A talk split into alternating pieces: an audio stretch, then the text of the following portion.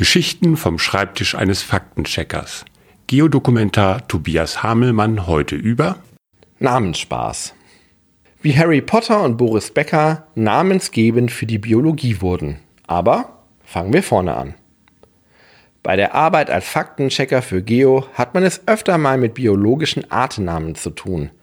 Das sind diese lateinisch klingenden Dinger, von denen man nie genau weiß, sind sie stolze Gazellenart oder ein neuer Fußpilz.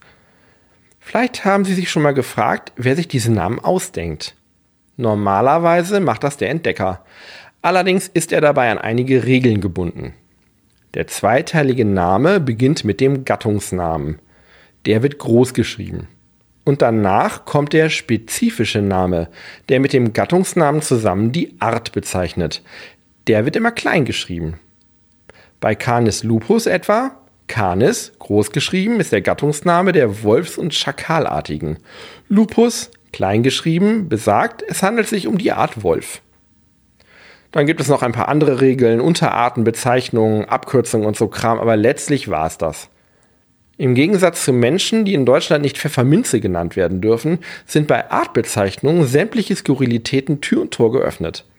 Da gibt es ganz lange Namen wie, Moment, jetzt wird schwierig, Parastratius phemocomia stratus fecomioides oder so. Das ist eine Waffenfliegenart.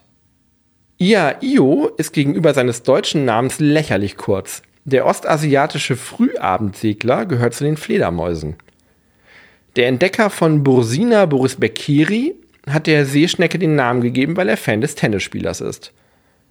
Der ausgestorbene Gliederfüßler Cootenichela Deppi heißt so, weil er mit seinen Scheren an Edward mit den Scherenhänden erinnert, der von Johnny Depp gespielt wurde.